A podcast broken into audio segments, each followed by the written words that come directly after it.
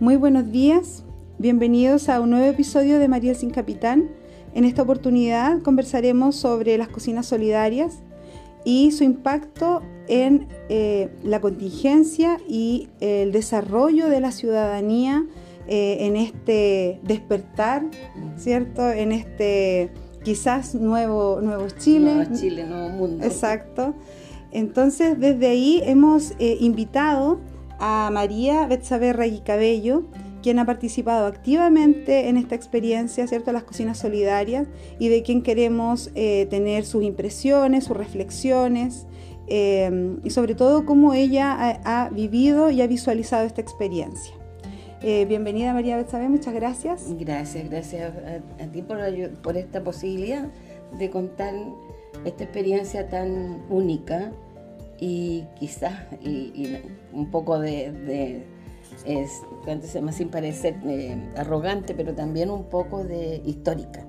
Claro, no, para nada mm. arrogante, para nada arrogante. De hecho, creo que es eh, algo que necesitamos, ¿cierto? Pensar nuevas formas de organizarnos, pensar eh, más allá de los límites de nuestra, de nuestra, casa, ¿cierto? entonces, en ese sentido, yo quisiera comenzar con una reflexión que es en torno a esta experiencia de las cocinas solidarias. Em, humildemente, también sin ser arrogante, de la observación de cómo se ha dado esta experiencia, considero que las mujeres que trabajan de forma voluntaria, porque así es el trabajo, en estas eh, cocinas solidarias, sostienen la vida más allá de los límites de lo privado, más allá de los límites de sus casas. Una conciencia única y política de lo que es la ciudadanía que necesitamos. Porque en el fondo quiero comenzar desde aquí? Em, porque muchas veces vemos, ¿cierto?, estas necesidades y hablamos de las necesidades básicas de la vida y vamos en el fondo cerrando, ¿cierto?, estas necesidades y creemos que solo nosotros podemos eh, eh, solventarlas o que solo nosotros estamos obligados a hacerlas. Pero en el fondo, ¿cierto?, aquí hay toda una subversión de la realidad y, se sale de la casa y en un contexto que también era peligroso, o sea, en un contexto en donde había un riesgo de contagio, o sea, es en el fondo creo yo, no quiero ocupar eh, la palabra eh, eh, heroico porque creo que dentro de la construcción nueva de una sociedad hay cosas que también a lo mejor hay que comenzar a cuestionar, sino que lo veo como realmente un gesto sumamente humanitario, solidario, eh, lo veo como un ciudadano que es el que necesitamos construir, un ciudadano que es capaz de visualizar mucho más allá de sus intereses propios, desde la proporción de un alimento. O sea, es, que visualizar, visualizar también eh, la realidad. O sea, si en el fondo estábamos como viviendo en una burbuja y no éramos capaces de ver más allá, como dices, de, nuestras cuatro paredes. Mm. Y, este, y este virus, esta pandemia, nos sirvió para eso, o sea, hasta el minuto. Nos está sirviendo para darnos cuenta que no somos isla, que vivimos en un mundo en que tenemos que eh, comunicarnos, en que tenemos que trabajar en conjunto, en un mundo en que hay que formar equipos, mm. que ya el trabajo individual no basta, no es suficiente Aquí los equipos son los que, los que podemos lograr cosas. Y, equipo en todo ámbito de cosas, o sea, no tan solo eh, formar este equipo que se, este equipo humano que se formó aquí para, para eh, eh, trabajar en esta olla solidaria, sino que un equipo también de, pensamientos similares, mm. de luchas similares, de, de buscar un futuro compartido. Entonces, eh, yo creo que ese, ese también es un valor bastante grande que se está dando. Mm. Eh, yo también vi un, un, artículo en un espacio, lo vi en internet, que se llamaba Música y Noticias, mm. y el título de, esa, de ese reportaje es Cocinas Solidarias, más que alimentos, servicio, vocación y preocupación. Yo lo leí, también lo compartí. Desde ahí claramente estaba este despertar de poder conversar con alguien que haya participado activamente en esta instancia y de querer em, compartir sus impresiones y su forma de ver la vida, porque claramente es una conciencia única, pero que uno también la puede ver eh, y aquí claramente yo me voy en, una tendencia más, eh, una experiencia más cotidiana, uno también la puede ver en sus casas, en cómo las madres, ¿cierto?, se despliegan dentro del hogar, cómo las abuelas se despliegan dentro del hogar, y creo que esas mismas experiencias fueron llevadas, ¿cierto?, fuera del hogar a, otro espacio, mm. para otras personas, pero bajo esas mismas lógicas y bajo también el, eh, el respeto. Una de las cosas que cuando formamos el equipo, em, lo que más hincapié hicimos con la, eh, al conversar con la gente era el respeto a quien vamos a ayudar, la dignidad de la persona, porque como estábamos tan individualistas, no teníamos, o sea, no, no mirábamos en el fondo a nadie. Pero resulta que quien necesita también merece respeto, dignidad. Y no porque usted vaya a dejar un pan o vaya a ayudar con este almuerzo, es, menospreciarlo, todo lo contrario. Eh, había que levantar el ánimo de esa persona, había que lograr que llegaran a confiar en uno, porque también a nivel nacional la desconfianza era tremenda. Entonces, además de esta pandemia, del riesgo, como decía, que en el fondo la verdad, y esta es una cuestión a título personal, pero sé que, que puedo también, eh, eh, es lo que me transmitieron mis compañeras de trabajo, em, la verdad es que poco nos preocupamos de de sí, contagio. Sí, en todo caso. Y igual, claro, igual tomábamos las medidas del caso y todo lo que quisiera, pero en el fondo era cómo hacer algo rico para poder llegar, ¿no es cierto?, donde estos abuelitos, donde esta abuelita, donde esta gente que estaba pasando problemas grandes de, escasez de alimentos, porque aquí, ¿no es cierto?, ya no era tan solo la gente que tenía menos, menos ingresos, aquí era prácticamente universal quienes estuvieron y, todavía hay gente quienes estuvieron pasando necesidades grandes, o sea, mm. gente profesional, nosotros tuvimos profesionales aquí también, la misma gente que estaba contagiada, porque aquí nosotros en el sector tuvimos mucho contagio mm. y tuvimos mucha gente fallecida, vecinos y vecinas nuestras que fallecieron. Entonces la misión nuestra también era ir a visitarlos a ellos, ir a entregarles, ¿no es cierto?, el alimento, ir a entregarles la palabra de de aliento, de decirle, mire, aunque ustedes no puedan abrir la puerta, pero no están solos, estamos nosotros aquí. Mm. Desde ahí, tía, bueno, todo esto, María, María Betsabe es eh, mi tía. y ya se salió, y ya se salió y lo vamos a dejar. Sí, ya démosle nomás. Eh, las mujeres en el fondo que trabajaron en este lugar, también habían eh, varones que participaron de esta instancia, eso, eso quería saber, aparte de las razones y las motivaciones que me imagino que, que son maravillosas, también quienes conformaron el grupo. Sí, teníamos personas, a ver, fue de mucho, mucho, mucho apoyo el que en el grupo que se formó, primero éramos 10 personas, eh, hubiera personas que trabajaban como manipuladoras de alimentos, que fueron el apoyo grandísimo. Eh, gente que había trabajado en casino, entonces también eso ayudó, digamos, a, preparar grandes cantidades, porque en el fondo, cuando empezamos, empezamos cuatro personas. Y estas cuatro personas, ninguna había, tenía experiencia en trabajo con preparando tantos alimentos, entonces era una cuestión eh, como cuando los papás, los abuelos le decían que siempre había que poner un poco más, o sea, siempre cuando se preparaba el almuerzo en las casas, antiguamente, no sé ahora, em, siempre había que preparar una ración más, por si llegaban visitas.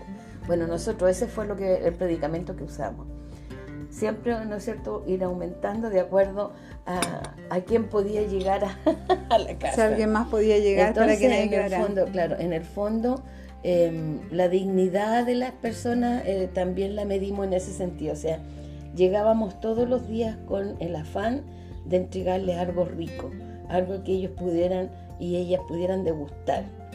Eh, que ojalá no, no, no fuera tan cotidiano hacerlo por eso volvimos a, las antiguas recetas de las pantrucas o pancutras, ya el charquicán, el charquicán de cochoyuyo, y que daba gusto ver cómo lo recibían. Mm. Las cazuelas en el tiempo de invierno con harta verdurita, entonces no era de verdad era reconfortaba. sí, y, ver con la alegría que ellos, eh, eh, porque en la mañana se iba a recoger las ollas y después se iban a entregar, entonces esperaban el minuto, sabían a la hora que había que, que, tenían que estar pendientes de y ahí habían eh, dos varones tuvimos nosotros en la un dirigente vecinal y que nos ayudó, digamos, cuando ya empezó la municipalidad, ya vimos que esta cosa gran, eh, creció, así que eh, le hicimos la invitación y el tiro dijo que sí. Y además el asistente social de CEFAN, que estuvo todos los días con nosotros. Mm. Eh, María, mire, yo quiero hacer una pregunta, si llama a nivel personal. Em, ¿Cuáles fueron sus principales razones, motivaciones eh, conciencias que la, llegaron, la llevaron a usted a decir, ya, yo voy a participar, a tomar, voy a tomar esta decisión, esto que le rondaba en su cabeza, que algo había que hacer. Mm. Bueno, yo soy dirigente vecinal, eh, recién nada más, o sea, esta pandemia me pilló justo con casi recién em, integrando una directiva de la Junta de Vecinos. Y la inquietud era qué hacer para poder ayudar a la gente. Empecé primero a golpear puertas a ver si me podía conseguir kit de, de, limpieza, ya sea el, famoso mm, gel, ¿Alcohol gel? El, alcohol gel, conseguir guantes, eh, conseguir mascarilla. Empecé a golpear puertas y como que no me fue muy bien. Entonces estaba un poco como decepcionada. Y, y bueno, trataba de, la verdad, de no salir mucho porque sabía que había una necesidad y que me encontraba como atada de mano. Y resulta que conversando con la directora del CEFAN, eh, me plantea ella también esta misma necesidad. Me dice, quiero hacer algo porque ella también estaba desde su casa, porque a mí también de mi trabajo me mandaron a la casa. Entonces ese era otro tema que también, o sea, yo tenía que estar en la casa, por también era gente, eh, ¿cuánto se llama? Era eh, de riesgo por edad, por enfermedad, todas esas cosas. Y la señora Ana igual, pues ella también por, los mismos motivos también estaba en su casa. ¿Qué hacer desde la casa? Y me plantea la situación, bueno, obvio que al tiro empezamos a ver cómo poder llevarlo a la práctica. Y gracias a Dios no fue bien. O sea, una, una anécdota, también muy personal qué hacer. O sea, empezamos con los puros deseos, no teníamos pero nada de nada. Nuestra primera donación fueron 10 mil pesos, que nos regaló otro miembro de la directiva de la Junta de Vecinos, secretaria. Con esos 10 mil pesos fuimos y compramos tutos de pollo. Y nuestro primer almuerzo fueron eh, una cazuela. ¿Ya? Compramos los tutitos de pollo, el zapallo, todo, una cazuela. Así que esa fue nuestra primera gran colaboración. Sí. Y así empezamos. Em, ¿Cuántas personas conformaron eh, desde, el, comienzo? ¿El equipo? sí, el equipo. El equipo empezamos cuatro personas, ¿ya? Y de ahí, cuando, o sea, estas cuatro personas estuvimos trabajando estas dos semanas que nosotros empezamos dos semanas y media más o menos antes que la municipalidad. Entonces cuando el alcalde llegó a visitarnos, cuando él supo lo que estábamos haciendo, vino a visitar, le gustó la idea, eh, quiso ponerla en práctica. Entonces el primero de julio ya la municipalidad eh, prendió con esto. y así que ahí había que buscar más gente. Y ahí hablamos con el, el grupo de adulto mayor que hay aquí y, ahí se integraron dos personas y una de ellas era justamente la jefe cocina de, de casino así que feliz pues. Y ahí después también llegó una Lola que trabaja como manipuladora de alimentos. Pasó una cosa muy linda. Nosotros estábamos ayudando a una señora que es minusválida y ella vive con su hija su hija eh, la verdad es que estaba pasando por un problema bastante complicado. Un poco, o sea, sin ser, em, eh, ¿cuánto se llama? Infidente, pero em, estaba pasando un problema con drogadicción y cosas así, estaba con, con bastante problemas. Pero ella cuando ya em, llevábamos más o menos como 20, 25 días, le íbamos a dejar todos los días la alimentación en su casa, porque, a la mamá. Y llevábamos las dos, las dos colaciones, para ella y para la mamá. Y ella sola vino y dijo, yo quiero cooperar. Dijo, yo necesito hacer algo, yo no me puedo quedar así. Y fue una, una experiencia, yo le digo que una de las cosas más, más admirables que hemos tenido como grupo y como, y como cocina es que prácticamente, o sea, sin exagerar, pero yo digo que el 50, 60% de la población se dio cuenta del cambio. El cambio de ella, el cambio de esta niña, nos felicitan mucho por eso. Yo creo que es el logro, si bien es cierto, todo fue muy maravilloso, pero el logro principal fue eso, el ver cómo ella fue capaz de reflexionar, de darse cuenta y decir yo quiero cambiar, pero quiero cambiar haciendo, eh, eh, sirviendo. O sea, esta misma conciencia que, usted colectiviza con la señora Ana, esta inquietud de hacer algo, después se plasma ya comunitariamente, ¿cierto? Y hay otros interactores de esta misma comunidad que mm. deciden participar.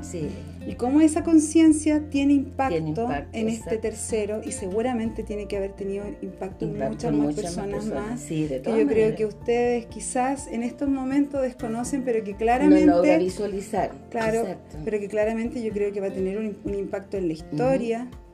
Eh, nosotras y nosotros desde el feminismo siempre impulsamos esta conciencia que es, le decimos el cuidado, la conciencia de cuidar a otro y de cómo esta conciencia del cuidado puede ser colectivizada hacia los ciudadanos. Entonces el ejemplo que usted me acaba de dar, claramente ya ustedes como comunidad lo pueden visualizar, cómo cuidar a otro y cómo yo decidirme también a cuidar a otros y a otros puede en el fondo em, repercutir en un ser humano y también, bueno, yo tengo estos alcances ciudadanos, políticos, claramente hacia lo constituyente, eh, y cómo esta, esta experiencia que se colectiviza entre mujeres puede también ser una experiencia comunitaria y cierto y puede ser llevada a cabo por diversas personas. sean mujeres o no sean mujeres. Y no tan solo, y no tan solo tenemos ese ejemplo, eh, uno de los varones que trabaja, que trabajó con nosotros, eh, también era una, eh, es una persona que tiene un problema de mm, dependencia alcohólica. Pero resulta que también se entregó 100%. también la reflexión que decía cómo pude haber estado tanto tiempo malgastando mi tiempo y mi salud y ahora en esto ahora estoy me siento útil eh, soy capaz de esto, o sea, y, de repente se miraba y decía, yo soy capaz de esto. Entonces, eso fue, una, labor muy importante. un impacto. Mm. Claro, y yo creo que puede, o sea, esperemos que no, pero yo tampoco quiero invisibilizar la conciencia y el impulso de quienes la desarrollaron y de quienes participaron. Entonces, claro, uno dice en el ideal, ojalá que ya no siguiesen existiendo, pero eh, en nuestra necesidad territorial, nuestra necesidad país, eh, eh, dice otra cosa. Y hay sujetos que sin ningún interés salen y lo hacen. Entonces, de verdad me parece que es muy necesario visibilizarlo. Sí, es que yo creo que una de las cosas que, y ahí un poco también es la tarea que nosotros tenemos como dirigentes sociales, ¿ya? Porque también dentro de lo que se conversa, tanto en el equipo como cuando visitábamos a las personas, eh, era un poco también, no tan solo, o sea, motivándolos mucho para el autocuidado, por supuesto, porque eh, o sea, la motivación era esta pandemia bendita, pero haciendo hincapié en que aquí hay un antes y un después. Y ese antes y, y el después no es una cosa que queramos, que las mentes eh, queramos, ¿cuánto se llama? Hacer, hacer nosotros cargo de, esa mentalidad, sino que es un hecho real. Es un hecho real porque yo creo que a todos, a todos, a todos, de una u otra manera nos cambió la vida. Algunos, ¿no es cierto?, que se, que se contagiaron, que, sufrieron en carne propia, y otros, ¿verdad?, que gracias a Dios no lo hemos hecho, pero que hemos sido también parte activa de esta cosa. Y si no hubiese sido por esta pandemia, que malo está decirlo, pero bendito sea que por lo menos nos está haciendo abrir un poco los ojos en ese sentido, porque nos estamos dando cuenta de tantas falencias, de tanta cosa. Entonces, eh, es un virus con enseñanza mm, también. Es un virus con enseñanza. Pero qué bueno que estemos todos abiertos a querer aprender también, porque a lo mejor en otra época histórica no, no, hubiésemos querido, vimos varias injusticias y a veces no nos dábamos cuenta o no, no queríamos nombrarlo o hacíamos como que no, no pasaba. Es que a mí me pasó, por ejemplo, yo intenté participar en, aquí en la población antes de, de ser directiva, cuando empezó todos estos cabildos. Yo mm. tenía mucha inquietud en que participara mucha gente en esto de llegar con la información a la gente. Cuando hubo, esta consulta municipal, de tratar que la gente participara, ¿eh? pero veía tan... Eh, la gente como que no estaba ni ahí. O sea, había un, em, no sé cómo llamarlo, pero no querían participar, no les parecía, encontraban que era pérdida de tiempo, que, o sea, como dije al principio, o sea, era mucha la desconfianza que había en todo orden de cosas. Mm. Incluso desconfianza entre nosotros mismos como los vecinos. Y resulta de que esto también sirvió para eso. Mm. O sea, darnos cuenta de que no somos isla, que necesitamos trabajar en equipo, que necesitamos al que está al lado. Y si el que está al lado desconoce algo, es mi responsabilidad decirle, no, o sea, hay que hacer esto, o sea, darle un planteamiento, tampoco imponer, sino que para poder tratar de que quede al menos con la inquietud, mm. para poder, ¿verdad?, que él se dé cuenta o ella se dé cuenta en el minuto en que nos tocó vivir. Entonces, por lo mismo, yo creo que eh, em, poner, ponerle un, adjetivo a este virus sería un, virus social, 100%. Claro. Yo creo que la, yo creo que la parte eh, social de, cada individuo se remeció. La parte, no tan solo la parte emocional ni la parte económica, sino que la parte social. O sea, es decir, eh, estoy viva, gracias a Dios, pero resulta que quiero que los demás también estén vivos. Mm. Y para eso, ¿no Tengo que, o sea, que hay excepciones, por supuesto, pero yo me tengo que cuidar si quiero que mi vecino, mi hijo, mi marido, mi abuela, mi papá, mi, se cuiden pero tengo que partir desde yo. De aquí parte hacia afuera.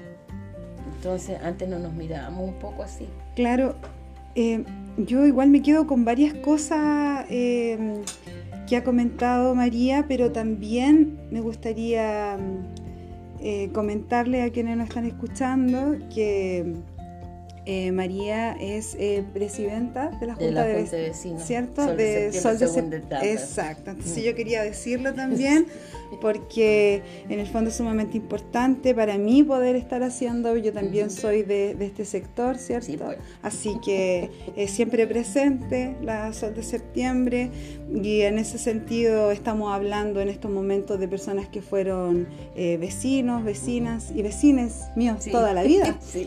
Entonces también muy agradecida yo de esa labor hacia usted y hacia todos aquellos que, participaron.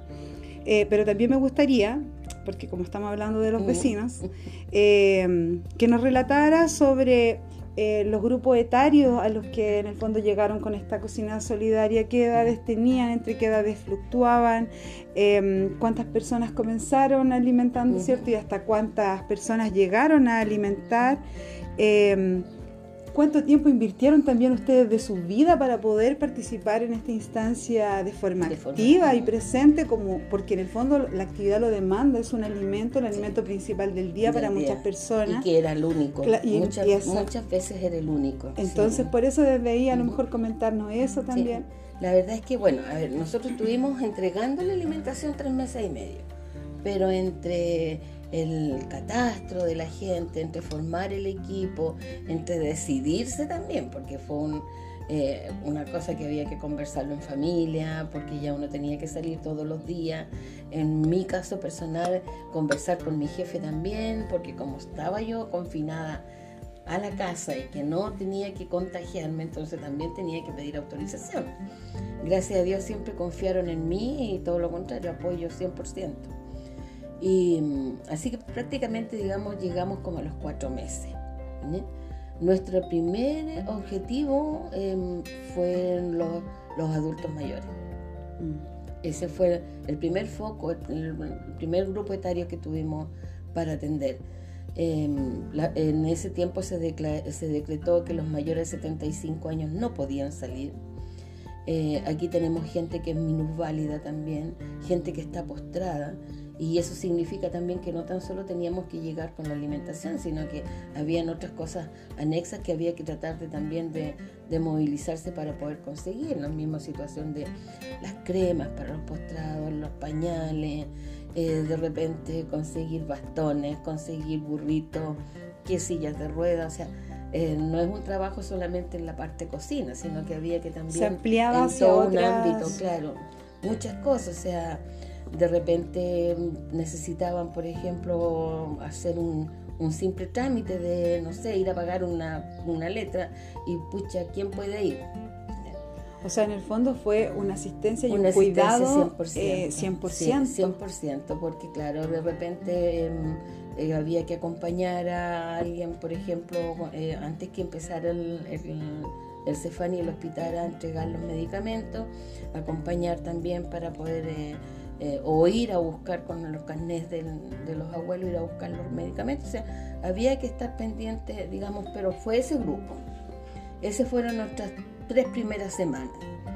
Ya cuando la municipalidad em, le gustó esto eh, y ellos también decidieron empezar a trabajar, em, ya se amplió, digamos, ya no tan solo a los grupos, igual nuestro nuestro primer, em, nuestra prioridad eran los, los abuelos y abuelas, pero ya em, los que estaban cesantes, mm, habían grupos, no fuimos mayoritariamente con, con los extranjeros.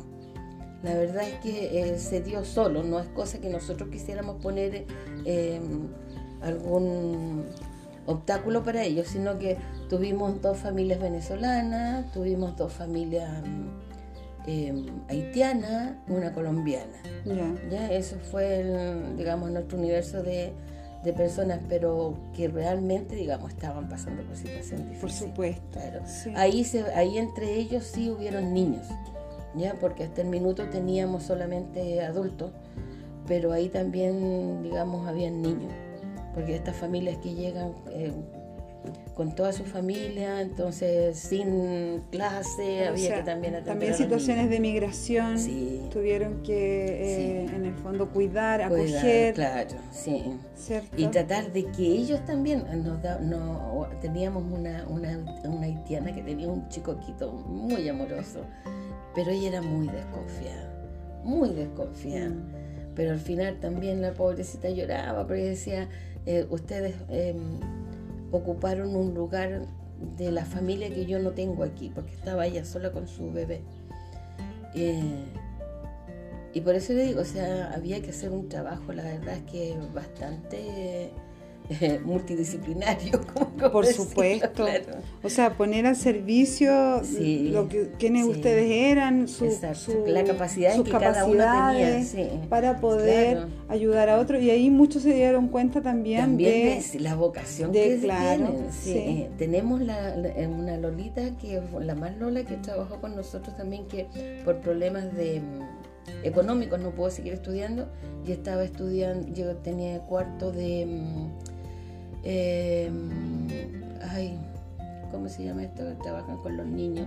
No ¿Párvulo? No, no, no, no. Eh, educación diferencial. Educadora diferencial. psicopedagogía. Ah, La de ella era psicopedagogía. Entonces, ella era la como a la cual acudíamos, qué podemos hacer aquí, cómo focalizamos acá. O sea, había todo un trabajo logístico también del equipo que conformaron. Es que se dio así como tan espontáneo, tan espontáneo, o sea, ahí nadie era el jefe de nada, sino que todos sabíamos lo que teníamos que hacer y en el minuto que había que tomar decisiones lo conversábamos en el equipo. Entonces, por eso, gracias a Dios, logramos terminar bien, porque por lo general los equipos de repente por problemas de caracteres. Eh, tuvimos sus problemas igual. Claro, como en todos los espacios, pero, yo, creo que como había en el fondo en el centro el cuidar a otros y que, y que, era tan importante todos los días. Claramente estas cosas muchas veces se van superando. Entonces, otro punto más para el cuidado ah, como elemento cierto transformador de, la sociedad. Eh, hay, hay escritoras y autoras que han compartido la conciencia del cuidado como una ética, una ética hacia la cual hay que ir transitando y hay que ir mirando y uno dice, oye, ¿de dónde yo puedo comenzar a, adquirir o a aprender esta ética del cuidado?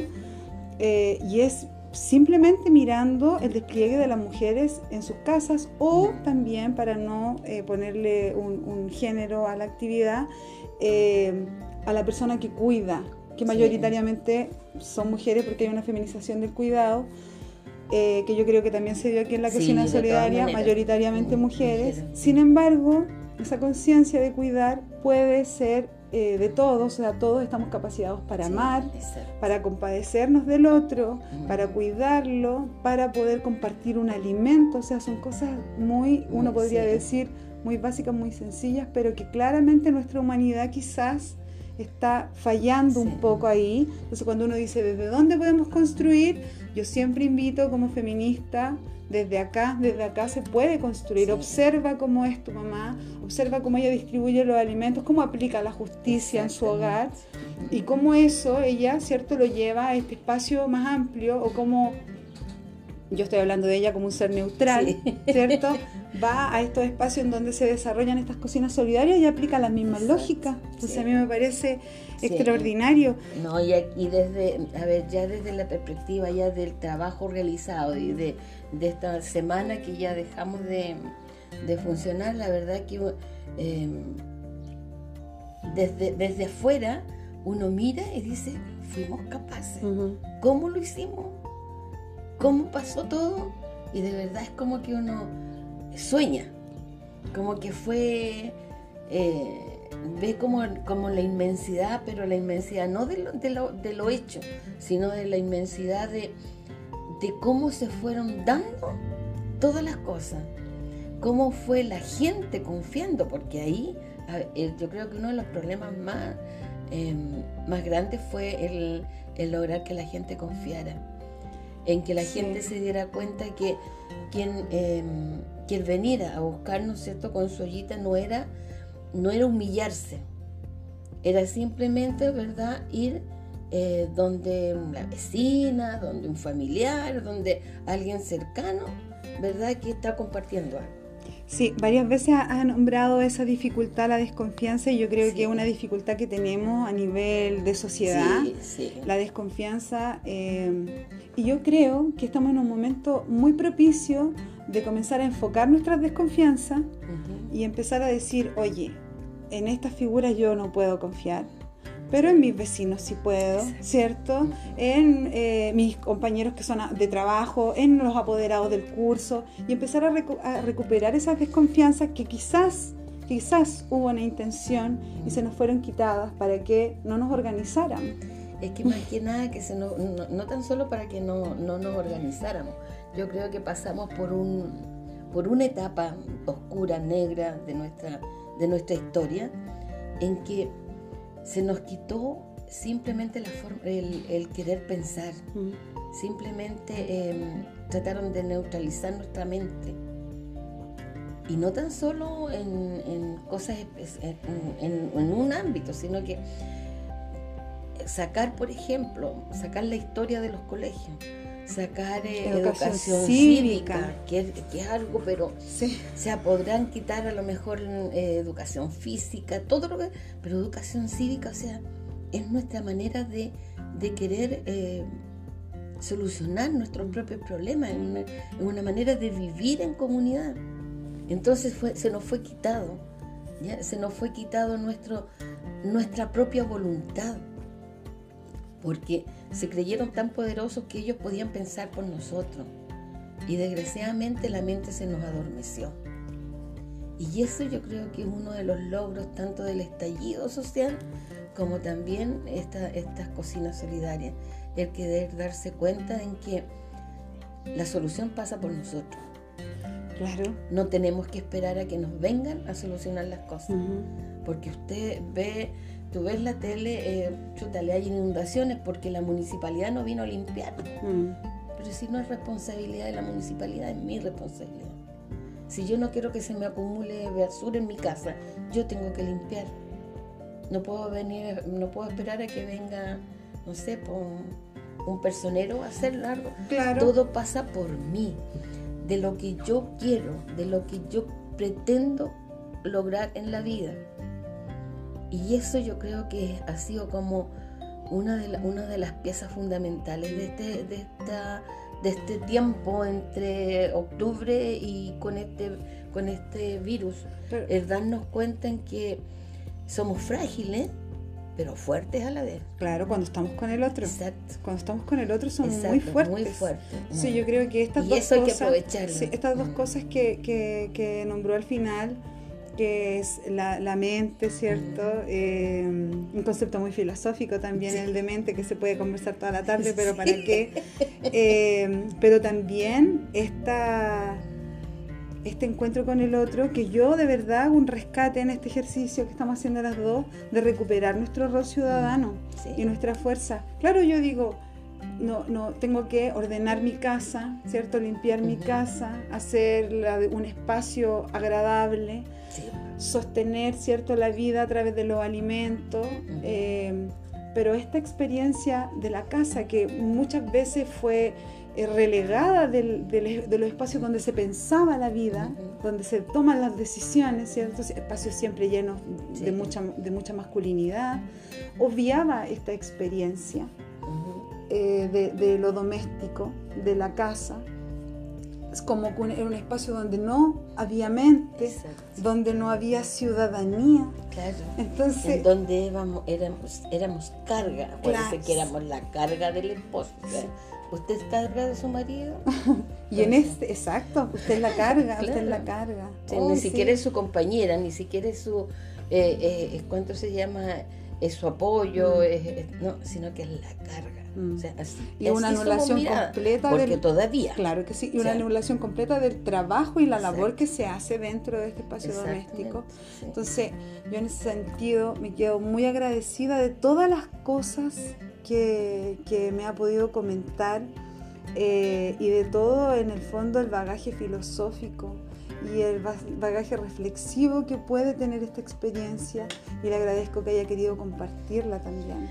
No, y principalmente, a mí me gusta mucho el trabajo que estás haciendo porque eh, en la medida de que eh, este bichito, el bichito digamos en, la en, en, lo que tenemos que hacer, no el bicho de la pandemia, sino que el, el darnos cuenta en que tenemos un rol fundamental hoy en día. No nos podemos quedar en la casa Hoy en día, ¿no es cierto? Sería un pecado no, no darnos esta posibilidad en que, primero, ¿no es cierto?, en que fuimos capaces no tan solo de enfrentar una situación difícil, sino que también, digamos, llevándolo al terreno del género, en decir, eh, sí, o sea, ¿por qué no tomar yo las riendas de esto si realmente me pruebo yo para poder, ¿verdad?, arrastrar a otros? Porque es también un, una tarea del dirigente vecinal. O sea, yo no me puedo quedar con todo el conocimiento que me pueda entregar, ¿verdad?, el, tener el cargo, sino que también tengo que, ¿verdad?, entregarlo para poder que otros también puedan crear esta inquietud y crear esta, este pensamiento de que estamos en el momento, pero fundamental. Yo creo que si, nos farriamos, porque así como nos farriamos la democracia. Que desgraciadamente sí fue, llegó el minuto en que estábamos todos tan felices de, recuperar esta democracia, ¿verdad? De estos años oscuros, que nos farreamos, no supimos mantenerla. Nos pusimos a comprar y nos encerramos todos en nuestros casos. O lo que nos está pasando, o lo mismo caso con nosotros, el género. ¿verdad? Empezó, empezamos a hablar de este despegue de la mujer, este querer empoderarnos pero resulta que también no estamos farreando eso y estamos desviando muchas cosas. Y no estamos logrando el objetivo real, el empoderarnos como, como mujeres, como personas. Porque yo admiro mucho el feminismo, pero el feminismo no lo veo, ¿no es cierto?, dejando al hombre al lado, sino que tenemos que saber convivir. ¿Y cómo vamos a convivir? Dándonos cuenta que nosotros las mujeres somos compañeros. Como yo de repente digo, somos un mal necesario uno del otro. Sí, bueno, yo, yo, yo pienso otra cosa. pero me refiero en el sentido de que em, no podemos estar solas. Claro. necesitamos compartir. Por algo, ¿no es cierto?, formamos familia, como sea. Hoy día la diversidad de familias es muy grande, ¿verdad? Claro, y también muy, valioso, muy valioso, claro, muy valioso que sea así. Exacto. Sí, yo también, yo igual me quedo con su reflexión, nos necesitamos mm, eh, a todas, todos, todos, todes, nos necesitamos para poder construir pero, ay, aquí, pero eh, me gustaría también mucho hacer esta invitación a, nosotras y también a nosotras, las disidencias sexuales, a comenzar a compartir y a comenzar a conversar entre nosotras y nosotres, porque todas estas experiencias que nosotras hemos tenido y que también las disidencias seguramente han tenido al, al, al, borde de esto que de este modelo hegemónico eh, son experiencias muy valiosas que han estado ocultas, que han estado invisibilizadas. Entonces hay que comenzar a, compartirlas y, uno decir, oye, qué importante. Y no tan solo ocultas, disculpa, no tan solo ocultas, sino que el sufrimiento que hay detrás de, cada persona que ha tenido que ocultar, ¿no es cierto? ya sea su diferencia sexual, su diferencia de pensamiento, en fin porque su libertad. Es su libertad de acción. O sea, porque para poder tener esa libertad de acción, primero una lucha, una lucha grande, primero con ellos mismos y después cómo enfrentarlo hacia, hacia afuera. Claro, porque la sociedad está construida como lo que, había, lo que hablábamos delante, las críticas que usted hacía eh, a este individualismo, a este egoísmo, así está construida. Entonces, cuando una persona es eh, señalada o o inclusive descrita como diferente, porque esto también aparecía hasta en los libros, o sea, pues. también habían declaraciones de salud que muchas veces nombraban a las personas como enfermas, entonces claramente hay todo un sistema que hay que ir, pero eso también da para otra conversación muy extensa y otro día, entonces yo igual me quedo con todas sus reflexiones y la agradezco profundamente. y, sobre todo su labor eh, que, que, por lo demás, delante, yo también quería señalar eso, delante usted la relató de forma muy sencilla y yo quería decirle que fue una labor fundamental, muy importante, una labor que claramente salvó la vida de muchas personas. Entonces yo creo que eso también hay que ir eh, colectivizándolo y, diciéndolo como es. O sea, esta crisis fue sostenida por muchas mujeres y personas que cuidaban para no dejar eh, fuera aquellos varones. Eh, y también disidencias sexuales que cuidan a otros, a su abuelo, a su padre, a su hermano. Y sin despreocupar también la labor de su casa. Casa, trabajo y esa parte social. Entonces eh, había que multiplicarse. Claro. Pero también eh, una de las cosas que em, personalmente creo que eh, me invita es a que hay más desafíos. Hay muchos más desafíos. O sea, este fue un eslabón. Pero este eslabón nos mostró de que hay que seguir luchando, hay que seguir em, buscando em, dar pasos. Mm. Un eslabón muy importante. Sí. Un eslabón muy importante. Muchas gracias, María no, Qué rico, muchas gracias a ustedes. esperemos que hablemos en otra oportunidad. Ojalá. Otra cosita. Adiós. Chao.